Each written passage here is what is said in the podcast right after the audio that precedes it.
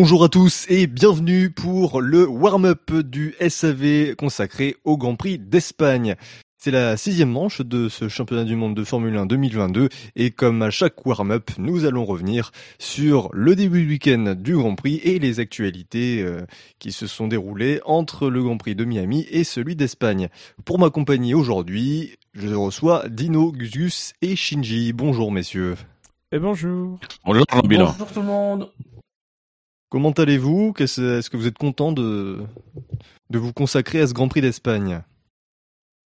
C'est une drôle de. Bon, on va pas faire genre, hein. on a fait un tirage au sort, on sait très bien pour le, tirage, pour le Grand Prix d'Espagne, c'est toujours un tirage au sort qui décide qui participe à l'émission.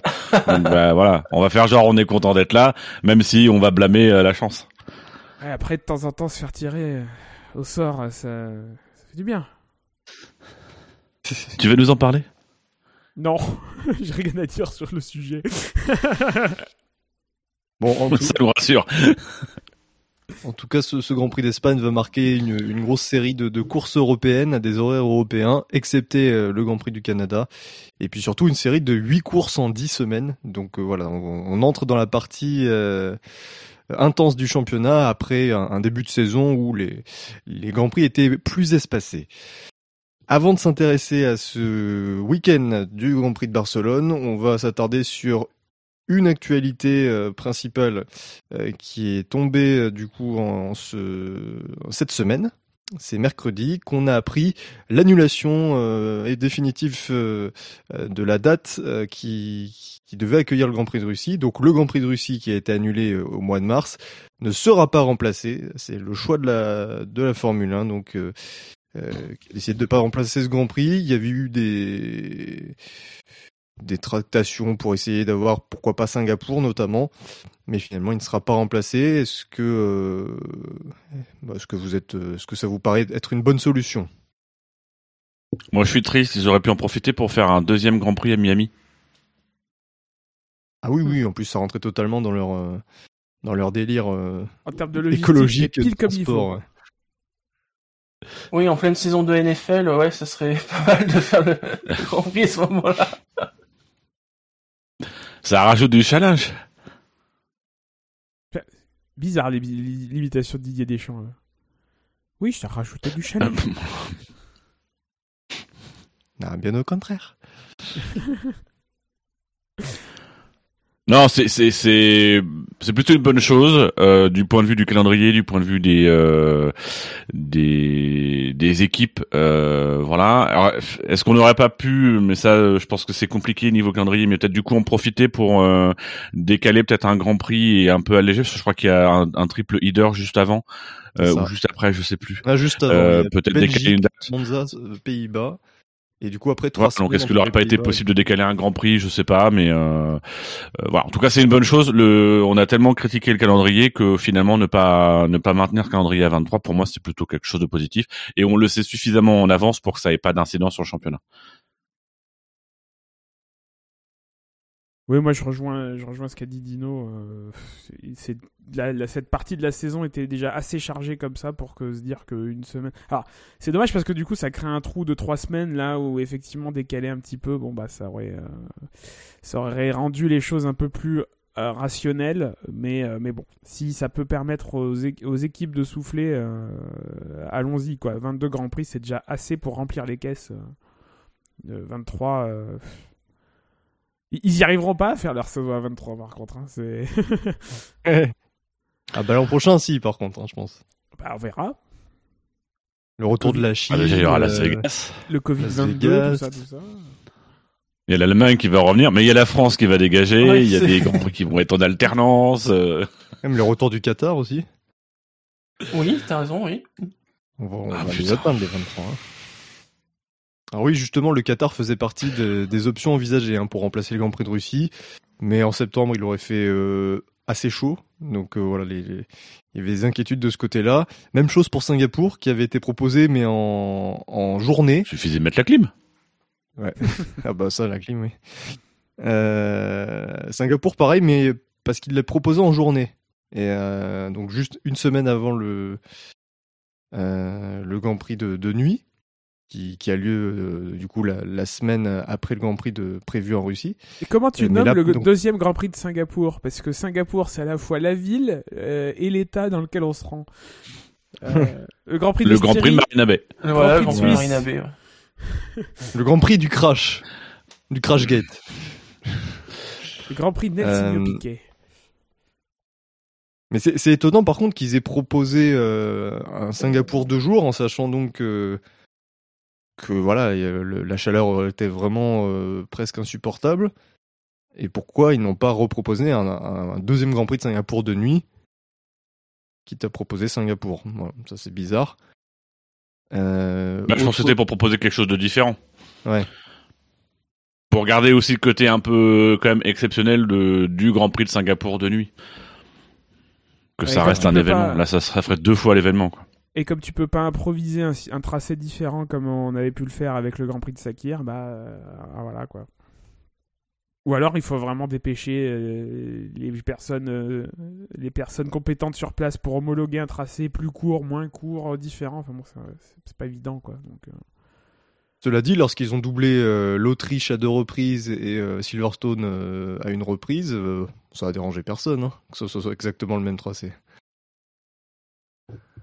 Eh ben si, moi ça me dérangeait, voilà. Mais bon. Mhm.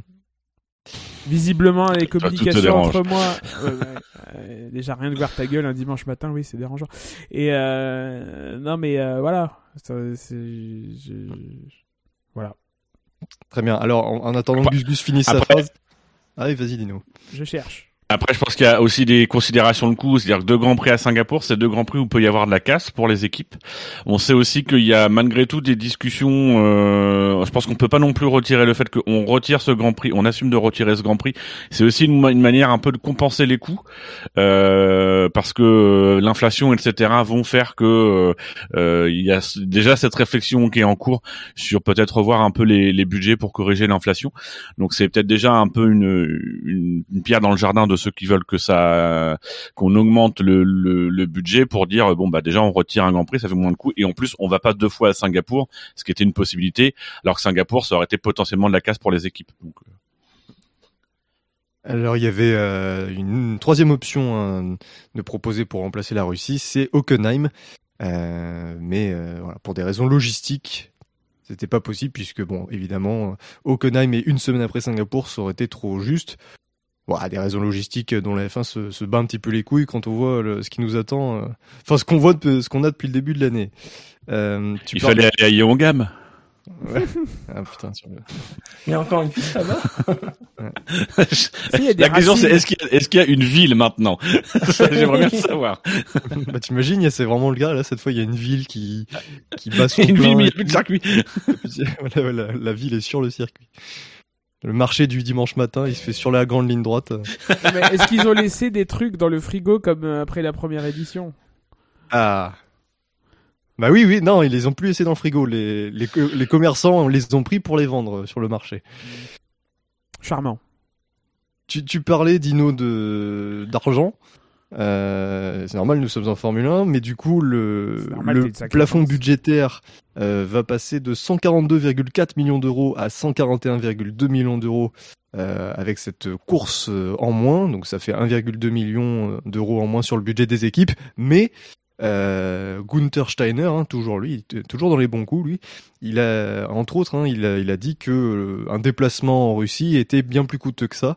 Donc euh, les équipes y gagnent financièrement, elles y gagnent aussi au, ni- au niveau de physiquement, on va dire, au niveau de la fatigue. Voilà, rien de plus à, ajouter sur ce non-remplacement du Grand Prix de Russie? Oh, bah, on a fait 10 minutes dessus, c'est déjà pas mal. Ouais. Euh, Das Vidania, parce qu'il est pas prêt de revenir. oui. Voilà un circuit dont on se demandera ce qu'il est devenu dans quelques années. Bah déjà qu'on devait plus y retourner. Oui, On ça devait retourner. En plus, ouais. euh, à, à l'Igoradrome, c'est ça comme, comme ça que ça s'appelait Oui, C'est ça. Ouais. Drive. ouais. C'est dommage, le circuit avait l'air sympa. Vous allez le modifier en plus. Oui, ça c'était moins sympa par contre. Euh, Eh, S'il se débrouille bien, on fait un petit Grand Prix en Ukraine, on aura quelque chose de vallonné, de... voilà, ça devrait le faire. Un Grand Prix sur ouais. Terre. Voilà. Le Grand Prix de la paix. Euh, une. Euh, c'est bon, c'est tout pour l'actu. On a juste une petite précision. Si, vous- si vous n'avez pas, si vous n'êtes pas au courant, il y, a, il y a des ajustements qui vont être apportés euh, à l'entrée des stands du circuit de Bakou, Bakou, dont, euh, où nous nous rendrons dans euh, trois semaines, je crois, trois ou quatre semaines. Donc voilà, on va pas s'étendre là-dessus et on va rentrer de plein pied dans ce. C'est Monaco et Bakou au calendrier? C'est Monaco puis Bakou? Il y a rien entre les deux? Il y a le Canada, non? Non, mais il y a, il y a deux semaines d'écart, mais euh, je sais plus si c'est Bakou Le Canada, Canada, c'est avant ou après Canada, c'est après, peut-être, alors, du coup. ouais. Ah putain, les experts, les experts F1. Eh, on maîtrise Euh, même pas le ouais, calendrier enfin, Pas le 2022. calendrier par cœur, c'est un truc d'autiste ça. Oui, c'est ça. Monaco, Azerbaïdjan, Canada. Nous, on n'est pas des autistes. On n'est pas en capacité de retenir les victoires de Nico Rosberg. Oh, bouillard. Donc effectivement, c'est d'abord Bakou et ensuite Canada. Euh, voilà. Euh, donc on va rentrer dans ce Grand Prix de- d'Espagne. On va d'abord, comme Ouais. d'habitude, évoquer les, les essais libres. Alors avant ça, évidemment, le- tous les rappels, les infos pratiques du Grand Prix d'Espagne sont à retrouver sur l'infographie Made in SAV avec un, un chien hein, qui est représenté sur ce tracé euh, barcelonais par notre Oui. ami Tums. Who let the dogs out? Who- Waouh, waouh, waouh, waouh. Voilà. Encore de, de belles idées. Euh, voilà, ça, ça fait suite au sextoy de, de Miami, donc euh, ouais, ça- on tend vers la zoophilie. euh, voilà. Mais bon. Donc ce Grand Prix C'est toi qui fais des liens. hein. Merci, Oui, Bilo, c'est hein, très sympa. très L- sympa. Les essais libres, comme d'habitude. Est-ce que vous souhaitez revenir sur ces essais libres Théâtre aussi de, de la découverte des nouveautés des, des équipes? Ah, c'était le principal intérêt, hein, c'était de voir les évolutions, voilà, qui devaient arriver euh, ce week-end. On a vu des belles évolutions. Moi, je salue oui. l'inventivité d'Aston Martin. Ils sont venus avec une voiture complètement mise à C'est des jour. spécialistes quand même, hein. C'est très fort ce qu'ils ont fait, euh, d'a- d'avoir euh, un package aussi différent d'une course à l'autre. euh, bravo, bravo à eux. Euh, attendez, la on va Mercedes passer, on me rose, la passe un Red Bull mémo. verte, euh, il y a un une continuité. Oui, alors après là sur sur le sur la la, la Mercedes Rose, ça s'entendait. Euh, ils avaient déjà Oui. tout l'arrière de la de la de la voiture euh, et surtout ils ont copié toute la voiture. Donc ils sont vraiment arrivés avec une euh, avec avec une copie de de, de l'ensemble du concept. Euh, bah là, quand tu fais ça en milieu de saison et que tu copies une voiture qui n'a pas le même moteur, qui dont tu n'as pas dont tu n'as aucune pièce a priori. Euh, on peut douter euh, de l'efficacité de la, de la manœuvre. Euh, à la limite, moi, à la place d'Aston Martin, j'aurais peut-être plus copié euh, la Mercedes, quitte à manger son pain noir encore quelques mois et à finir par copier la Mercedes de... qu'ils ont in- introduite et qui, et qui a l'air de mieux fonctionner. Là, ils ont copié toute la zone, toute la zone des pontons de, Red Bull, qui dépend du coup de l'aileron avant de la Red Bull, etc., etc. je, je, je suis un peu circonspect quoi sur la- l'efficacité. D'ailleurs, Alors, a ils ont pas résultats. copié. Ceci tu en crois Mike Crack, qui est le team principal de d'Aston Martin, euh, ils ont en fait mené deux concepts en parallèle. Et ce qu'on voit là n'est pas une copie, mais une version alternative du concept qui avait été déjà entamé euh, en développement avant que Red Bull ne dévoile Oui, sa voiture. apparemment, dès novembre, ils l'avaient, ce concept-là. C'est ça. Donc du coup, ils ont travaillé sur ça, ils ont préféré l'autre, puis quand ils ont vu que Red Bull avait utilisé le même concept, ils ont dit ah c'est peut-être euh, peut-être une piste à explorer pour nous. Mais le problème, notre autre concept il est à chier. Comme quoi le le, problème, crack c'est pas tant qu'ils hein. copient. À limite, qu'ils disent, oui, on a copié la Red Bull, la Red Bull marche bien, on a décidé de la copier, il y a pas de problème. C'est comment ils ont fait pour copier qui peut poser problème? Bah, c'est surtout ça, c'est qu'aujourd'hui, s'ils reconnaissent avoir copié, ça va du coup nécessairement poser la question de comment ils ont copié, parce qu'effectivement, il y a quand même des similitudes, des similaritudes qui sont quand même euh, assez frappantes. Enfin, quand on regarde, même la, la manière dont est dessinée la grille euh, est exactement similaire. Enfin, euh, ils ils ont pas le droit d'utiliser euh, des scanners 3D ou des, des, des de, de créer des courbes. euh, Enfin, de, j'ai relu le truc en anglais, donc du coup, je vais dire de la merde. Mais de, de, de recréer les courbes avec des, des logiciels 3D. Enfin, donc euh, voilà, s'ils si, admettent qu'ils ont copié, nécessairement, on va leur demander comment vous avez copié. Et en sachant qui plus est qu'il y a eu quand même pas mal de renforts et des renforts assez houleux, notamment euh, sur certaines personnes qui se sont décédées assez tardivement. Donc, euh, vous avez copié, ok. Quel est le bon procédé? Est-ce que vous n'avez pas récupéré des données? C'est déjà plus ou moins des choses qui sont étudiées et même mis sur le sur le tapis par euh, par Red Bull et notamment par Helmut Marco qui dit il y a des documents qui ont été téléchargés parce que Helmut Marco évidemment il sait très bien utiliser un ordinateur. Euh, bah après, enfin bon, ça, il faudra, il y aura probablement enquête. Il y a déjà enquête interne à, Red Bull. Il y aura probablement la FIA qui viendra mettre son grain de sable là-dessus. Moi, je pense pas que ça mènera à grand chose. Je pense que, chez Aston Martin, on n'est on n'est pas idiot. Euh, on a déjà vécu la situation il y a deux ans avec un règlement qui était un peu moins, un peu plus permissif. Maintenant, il est un peu plus un peu plus euh, contraignant, euh, c'est difficile après de, pour la FIA d'aller euh, d'aller prouver que des choses se sont pas bien passées dans, dans ce côté-là. Si si si côté Aston Martin vraiment on avait des choses à se reprocher, on a on a c'est qu'on a couvert aussi ses empreintes quoi. C'est que c'est qu'on est repassé derrière. on a utilisé, on a acheté, on a loué des scanners, puis finalement on les a utilisés vite fait. Enfin, bon, à, mon avis, ça ira pas bien loin. Euh, chez Aston Martin, on connaît le règlement. Euh, on sait à peu près comment ça fonctionne. Donc, euh, et, et, surtout, tant qu'Aston Martin n'aura aucun résultat avec cette voiture, tout le monde s'en foutra. c'est, il y a deux ans, ça n'a fait grand bruit que parce que, que, parce que Racing Point performait euh, et boxer au-delà de sa catégorie, qui s'était attiré les foudres de McLaren, de Renault, de, de, de, de, de l'ensemble du milieu de plateau. Euh, là, euh, là, mais ça s'est calmé assez rapidement quand on a vu que finalement, en termes d'exploitation, euh, avoir copié n'avait pas non plus rendu la voiture. Euh, enfin, c'était pas véritablement une menace, notamment aux avant-postes. Quoi. Oui.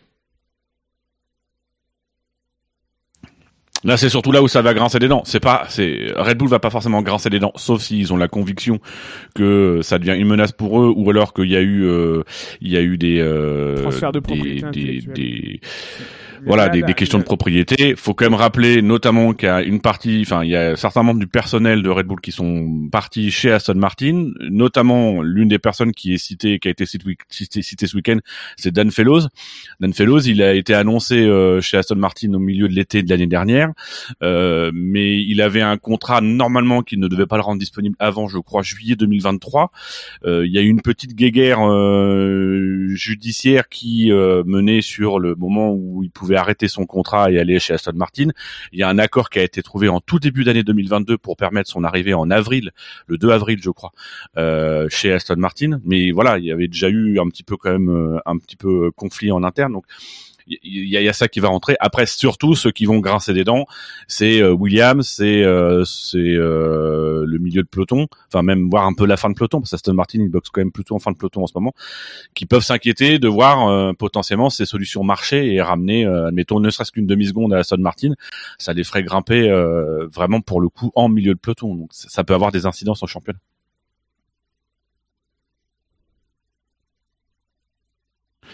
Vous souhaitez vous intéresser à autre chose euh, de ces essais libres?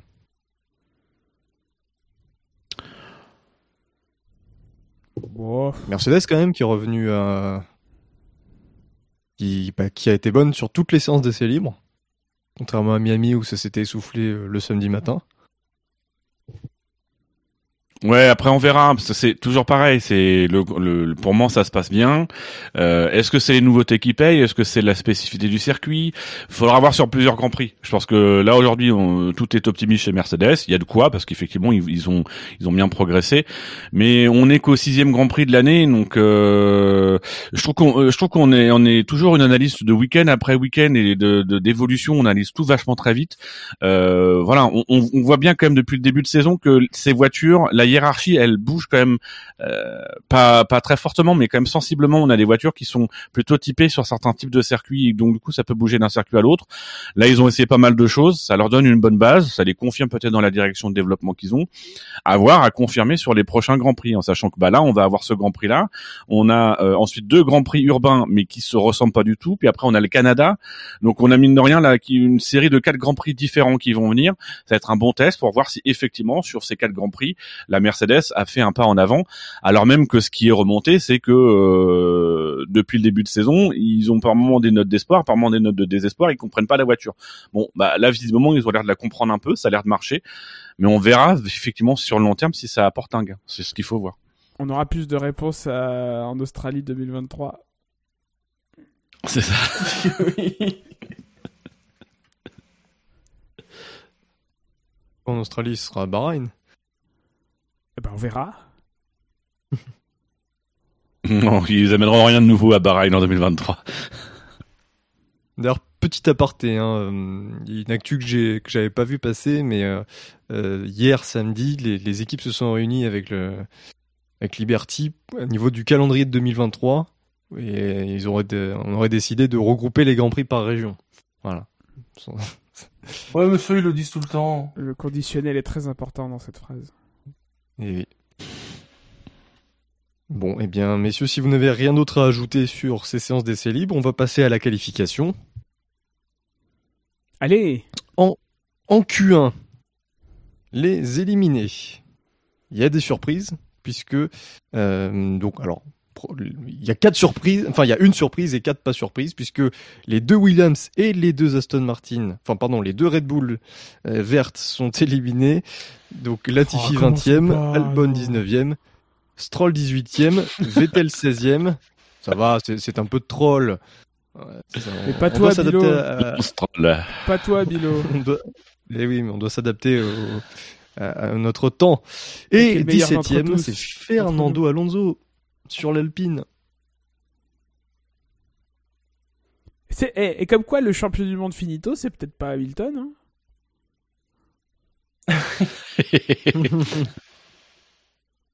Globalement, très mauvaise Q1 des, des Alpines, hein, puisque Esteban Ocon se qualifie, mais seulement 15ème, hein, lui, donc... Euh... Faut Mais peut-être qu'ils de dire qu'ils sont aussi. bien pour la Q3 parce que en fait, euh, voilà, c'était pas, c'était pas le cas quoi. Ocon, c'est l'un des rares à ne pas être ressorti pour un dernier run en fin de Q1, ce qui est toujours très risqué. Et ça fait lui coûter cher. Par contre, Alonso était dans le dans ce dernier run, mais il, a été gêné.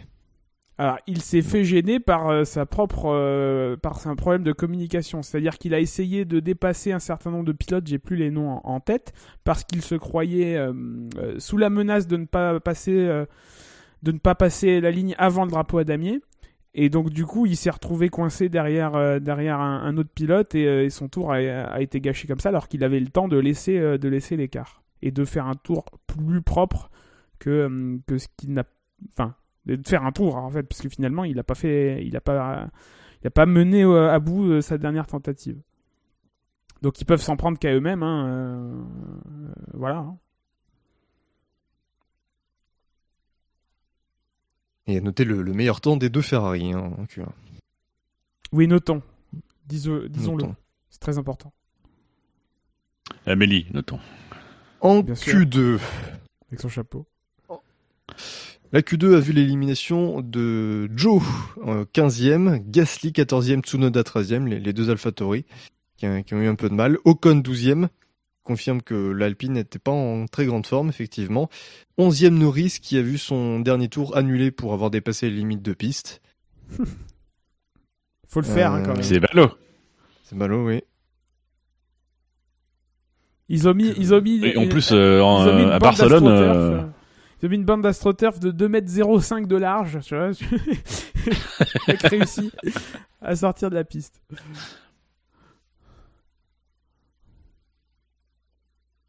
Voilà, vous avez quelque chose à dire sur les éliminés? Bah, AlphaTauri c'est compliqué, euh, d'autant compliqué, d'autant plus compliqué pour Pierre que Ah bah, il y a eu un en petit EL3, problème moteur euh, ouais, il a- il a euh, en cramé son L3 donc. moteur. AlphaTauri qui fait partie des rares équipes à ne pas avoir apporté d'évolution hein, ce week-end. Pas d'évolution majeure. en Ah non, fallait concentrer tous les efforts sur Red Bull. Oh. Enfin, on verra plus tard que ne pas apporter d'évolution n'est pas forcément synonyme de, de mauvaise performance. Euh... Mais c'est c'est pareil. Je, je fais je fais un décroché. Euh, je reviens sur la Q1 avec les Aston Martin parce que immédiatement du coup le, la conclusion qui a été faite sur les Aston Martin c'est ah bah du coup ça leur ça leur a servi à rien de copier. Oui, enfin à un moment donné quand tu apportes une évolution c'est pas forcément pour que ça marche du premier coup euh, que ça se vérifie. On verra bien sur le long terme là aussi. On verra dans quelques grands prix ce que ça apporte. Est-ce que ça leur apporte peut-être plus de possibilités de développement etc. D'avoir copié en tout cas d'avoir ce concept parce que au-delà de la copie il y a quand même une différence de concept euh, entre la voiture qu'ils avaient en début de saison et cette voiture-là, en tout cas au niveau des pontons. Donc voilà, c'est pas parce que aujourd'hui ça n'a pas marché sur ces qualifs que pour autant il faut en conclure que dans trois grands prix, euh, la Saint Martin sera euh, toujours à la même position. C'est une question de capacité de développement. Et là, et là, effectivement, ce week-end, on voit que les voitures qui ont amené, qui n'ont pas amené, bon bah, euh, peuvent potentiellement réussir à s'en sortir. Oui, mais entre guillemets, elles, elles naviguent en terrain connu. Là où d'autres euh, amènent des nouveautés, donc doivent expérimenter tout un tas de choses, donc peuvent potentiellement se perdre dans leur réglage ou euh, dans leur stratégie et au final arriver peut-être un peu en arrière, mais quand ils auront une meilleure connaissance, ça, ça gagnera sur le long terme. Ouais, c'est toujours l'équilibre entre développement et, euh, et, et, réglage, quoi. C'est, c'est, c'est... Comment, euh, comment, comment je, je fais mon truc? AlphaTauri, de... Euh, généralement, c'est j'ai un ou deux gros packages dans l'année et le reste du temps, j'essaye de bosser sur, sur ma compréhension de, de, de, de l'aéro, des réglages, etc., pour, histoire d'optimiser le package que j'ai. Alors que bah on sait que dans les top teams, et généralement quand les top teams font un truc, euh, c'est qu'elles ont des raisons de croire que c'est ça la bonne méthode. Bah on, amène régulièrement des nouvelles pièces, quitte à des fois à se perdre hein, du coup, parce que bah on amène des pièces, elles marchent pas.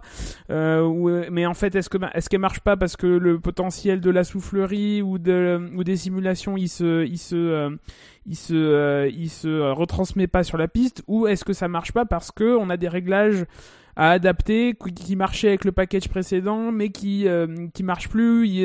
Ça fait j'ai plus de sous-virage plus de sur-virage euh, etc etc est-ce que ça marche ça, ça use plus les pneus? Enfin bon voilà. Évidemment c'est de la Formule 1 c'est très compliqué. Alors cela, dit, tu évoques les top teams et leur stratégie de développement. Ferrari euh, adopte la, la stratégie d'AlphaTauri en, en apportant euh, peu d'améliorations, enfin en tout cas ne, pas Ici. régulièrement des améliorations et en se concentrant sur euh, leur package, euh, en optimisant leur package euh, à disposition. Mais c'est ce qui est intéressant cette année, euh, par rapport aussi aux autres années où bon ça, ça existait déjà, hein, il y avait des différences de stratégie, mais je trouve que cette année c'est encore plus prégnant. Je pense qu'il y a aussi l'impact du budget, euh, du budget capé. Peut-être que aussi tu attends de voir, notamment on peut penser que Ferrari déjà il y a la réglementation, on apprend à connaître la voiture, mais c'est aussi la philosophie de de, de Haas ou d'autres équipes. On, on, apprend à connaître la voiture, les contraintes, et après une fois qu'on a une bonne connaissance de ces voitures, on développe correctement. Mais il y a aussi, je pense aussi le budget capé qui t'amène peut-être à te dire on va pas mettre tout notre pognon dès le début de saison on va attendre de voir comment ça se développe et de savoir un peu quelle est notre capacité d'investissement en fin de saison euh, pour pouvoir faire évoluer la voiture plus tôt en fin de saison. Euh, c'est tout con, mais il suffit que tu le craches, tu développes tout en début puis que tu le craches beaucoup, ça quand même ça commence à coûter un peu. Et du coup, en fin de saison, tu te retrouves un peu limité dans ton développement, ce qui peut impacter la saison d'après. Donc euh, c'est intéressant en tout cas de voir cette différence de stratégie, en tout cas de les sentir. Oui, je crois que c'est Binotto. Mais bon, on est en début de, on est en début de génération. Je crois que Binotto a dit qu'il comprenait pas, euh, enfin qu'il serait très surpris que Red Bull arrive à développer, à garder ce rythme de développement sur euh, tout au long de l'année. Ouais. Espérons que Red... la suite lui donnera raison. Red Bull, le développement Red Bull, c'est un vrai mystère. Enfin, en, moi, je, je, suis toujours sur le cul de voir la Red Bull aussi performante qu'elle est aujourd'hui, euh, alors que l'année dernière, ils ont donné le sentiment de s'en battre un peu les couilles et de tout donner pour le championnat 2021. Euh, voilà, il y a une capacité de développement de, cette écurie qui est, euh, je, je sais pas comment ils font, mais c'est impressionnant. Il y a peut-être aussi une plus grosse efficacité chez Red Bull qui, quand elle apporte des nouveautés, c'est des vraies nouveautés. Et ils n'ont pas besoin de se perdre dans dans des réglages, etc., pour bien les faire fonctionner. Euh, voilà, je pense que... Pour l'instant, c'est vrai que c'est pas le plus gros problème de la Red Bull depuis le début de saison. Pas ça, effectivement. Juste un mot quand même sur Alpine parce que eux, ils, ils étaient arrivés avec un, une grosse évolution, notamment un nouveau, euh, un nouvel aileron arrière. Euh, on voit que ça fonctionne pas tant que ça. Bon, alors, euh, comme tu as dit, Dino, il faut voir sur le long terme. Euh, par contre, encore une fois, moi, la stratégie d'Alpine euh, sur la construction de ce week-end est toujours un peu étrange. On a, à chaque fois, ils sont très bons lors des essais libres et ça redescend en qualif. Mais ça, ça date pas de cette année. Hein. Ah, Ça redescend en qualif et en exploitation- course. euh, Peut-être une exploitation moteur euh, différente. Euh, après, les essais libres, euh, enfin, bon, des- j'empêche personne de le faire, mais lire des chronos des essais libres, euh, ça a un intérêt relativement limité, quoi. Est-ce que c'est c'est c'est aussi le- la croisée des chemins? C'est peut-être que eux se concentrent un peu plus sur les essais libres parce qu'il y a besoin de développer, il y a besoin de, de régler des choses. Donc du coup, ils vont peut-être chercher un peu plus la performance en essai là où les autres le font pas et du coup bah ça se normalise parce que les autres vont chercher la performance en qualif et en course là où eux finalement étaient déjà sur ça donc forcément les autres passent un peu devant. Mais oui, il y a, y a malgré tout quand même. Euh... Moi, c'est surtout dans le discours. Euh, Dans le discours, notamment ce week-end, c'est il y avait quand même un discours qui consistait à dire ouais, euh, d'être quand assez confiant. Et au final, euh, c'est- assez triste à regarder. Donc euh, peut-être moins parler, euh, travailler, faire son boulot et, et faire les résultats. C'est peut-être simplement dire bah voilà, on sera où on sera, on est en train de travailler. Mais il y a quand même mine de rien toujours ce petit discours. Alors je sais pas si c'est la direction de l'équipe ou si c'est, mais il y a toujours, moi je trouve de, de, de, de ce de d'être quand même toujours un peu enthousiaste et positif. Là où c'est juste euh, travailler en fait, parce que vous n'êtes pas non plus, enfin vous n'avez pas une voiture aujourd'hui qui vous permet, ne serait-ce que de prétendre régulièrement au podium. Donc déjà travailler, euh, améliorer les choses, et puis euh, vous parlerez quand euh, il y aura des choses vraiment euh, à annoncer quoi. Là en l'état, ça, fait beaucoup Ouais. de com, je trouve. genre le prochain plan en 5 ans. euh. Il nous reste plans en 10 5 ans minutes tous les pour- 2 ans. Ça, c'est leur- 10 minutes ça, pour faire, évoquer. Il nous reste 10 minutes pour euh, parler de la Q3 et de nos pronos. Euh, donc en Q3, on va remonter la grille. Mick Schumacher fait le dixième temps, Ricardo 9e, Magnussen 8e, Bottas 7e, Hamilton 6e, Perez 5e, Russell 4e, Sainz 3e, Verstappen 2e et la pole position, la quatrième de l'année pour Charles Leclerc. Euh, D'abord, on va remonter euh, la grille. Les deux As en Q3, donc euh, belle, belle performance mine de rien dans- d'ensemble. Avec un Magnussen notamment très impressionnant parce que ses chronos sont tout proches des, des Mercedes et de Perez. Première Q3 pour Schumacher. C'est ça hein? Première Q3 pour Schumacher, alors qu'il n'a pas roulé. Ça c'est en- un poil de cul quand même. hein. Il peut remercier Lando Norris. Euh, Peut-être que Schumacher non plus n'a pas roulé euh, lors des essais libres 3 du samedi, donc euh, c'était pas les meilleures conditions pour lui. Euh, ça se ressent hein, sur le rythme de qualif par rapport à Magnussen, qui a été excellent tout, tout le, toute la qualif, hein, que ce soit Q1, Q2, Q3. Il, fait, euh, il est toujours dans. Il a fait 5ème, 6ème, bon là il fait 8ème en qualif, mais avec des chronos très proches des Mercedes, et pas loin de Perez non plus, donc. Euh, As, Mais euh, mais il y a je pense que ce qui réussit, ce qui réussit aussi à Mick Schumacher, quand on voit quand même les écarts sont quand même assez conséquents entre Magnussen et Mick, alors que finalement il y a que deux places de différence. Euh, J'ai l'impression que c'est quand même le premier Grand Prix cette saison où il y a quand même des petits écarts qui se sont créés dans la hiérarchie. Euh, parce que là vous regardez en en, en Q donc euh, c'est une 19.6 pour Magnussen en Q3, c'est une 23 pour euh, pour Mick, donc il y a quand même quasiment cette dixième. En Q2, c'est une 19.8 pour Magnussen, une 24 pour Mick. Donc on est quand même dans le même tarif. Et en Q1, c'est une 22 contre une 26. Euh, donc il y a des gros écarts entre deux coéquipiers, alors qu'en fait au final, euh, notamment en Q3, il y a que deux places d'écart. Donc euh, bon, c'est plus facile d'avoir que deux places d'écart quand il y a que 10 pilotes en piste et que tu vises finalement que la huitième place. Mais euh, mais mais voilà, c'est c'est une bonne, c'est bien pour Mick qui passe, mais quand même la pilule est assez assez forte. hein.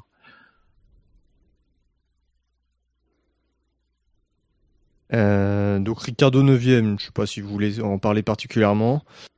Euh, Non, mais c'est bien, c'est bien pour euh, Ricardo qui, qui coéquipier. oui.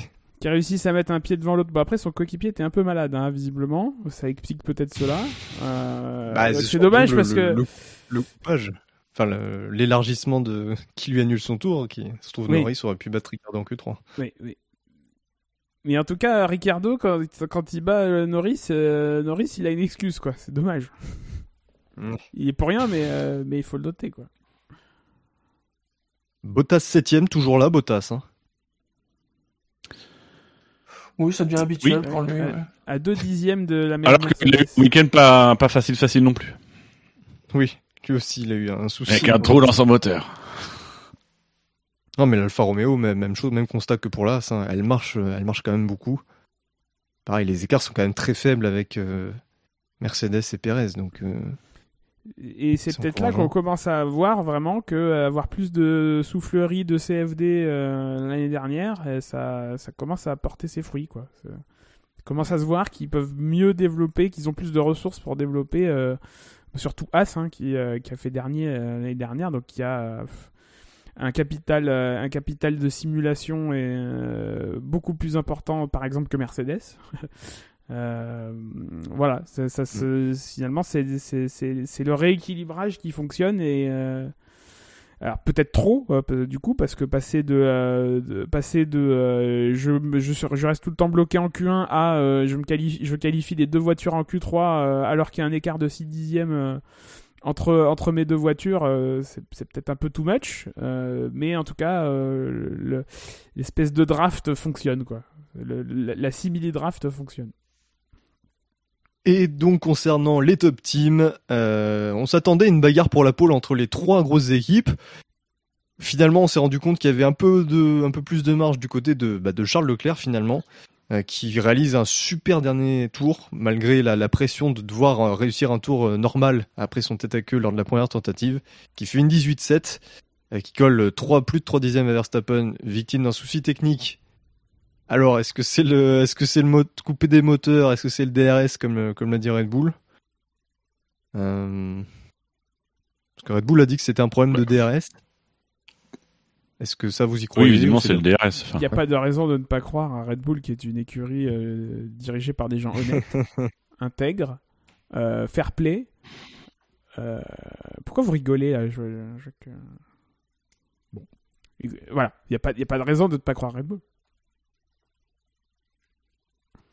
Et euh, les Mercedes, finalement 4 et 6, alors qu'on les imaginait peut-être plus haut sur la grille, mais il faut regarder les, les écarts, parce que si, si on enlève un Leclerc qui fait un tour vraiment euh, excellent, euh, Russell... euh, Et du premier coup, euh, Elles sont un peu rentrées dans le rang, mais c'est vrai que en Q2, quand tu les vois arriver euh, en haut de la Oui. feuille des temps au début de la séance, ça a un peu quand même surpris tout le monde. Ah oui, oui. C'est ça qui que- fait qu'on s'est dit ah peut-être qu'ils pourront peut-être jouer la la parce- En plus, ils font un, un gros chrono, hein, surtout Russell, ils font un gros chrono. Et on se dit, ah ouais, ça va être difficile à aller chercher. Et c'est vrai que Verstappen, Sainz et Leclerc, eux, n'ont- n'avaient pas réussi à, étaient assez loin. Ils étaient entre 3 et 6 dixièmes euh, plus lents. Ouais, et comme tu dis, en, en place finalement c'est pas beaucoup mieux, mais en écart, euh, il y a du voilà, il- c'est mieux. Il y a du Clairement, du- progrès. Mieux, si, si on- par rapport à Verstappen, euh, Russell n'est qu'à 3 dixièmes. Euh, il est à 2 dixièmes de Sainz. Et il est devant Perez. Et Hamilton est juste derrière, donc euh, c'est pas pas les mêmes écarts qu'en début d'année. Même s'il y a toujours, euh, voilà, si, on prend vraiment purement le tour de Leclerc, il y a 6 et 7 dixièmes d'écart euh, par rapport à Leclerc, mais bon, peut-être pas significatif. Qu'est-ce que vous attendez de la course? Est-ce que Mercedes, euh, notamment, bah, va est revenu au niveau des, des deux autres top teams Alors il va faire chaud, va falloir gérer ses pneus, et de toute façon on, est- on en est en Espagne, donc euh, le podium ça va être Leclerc, Verstappen, Sainz, faut pas rêver. Mais non, la nouvelle réglementation, Shinji, on peut doubler maintenant. Là, ce sera Verstappen, Leclerc, Sainz. ok. Conjuring. Conjuring 2. Apparemment, le, les, sur les simulations de, de relais, Verstappen était vraiment bon. Après, évidemment, il y a toujours le spectre de la fiabilité pour lui. Euh, Ferrari plus en, coup. plus en difficulté. Et Mercedes en- euh, entre les deux. Donc euh, Mercedes peut peut-être challenger Ferrari. On verra, encore une fois, Mercedes, ils, avaient- ils, ils partent de loin en termes de, de, de rattrapage de- du, du déficit qu'ils avaient en début de saison. On ne sait pas trop les situer parce qu'ils étaient jusqu'ici plutôt dans un no man's land.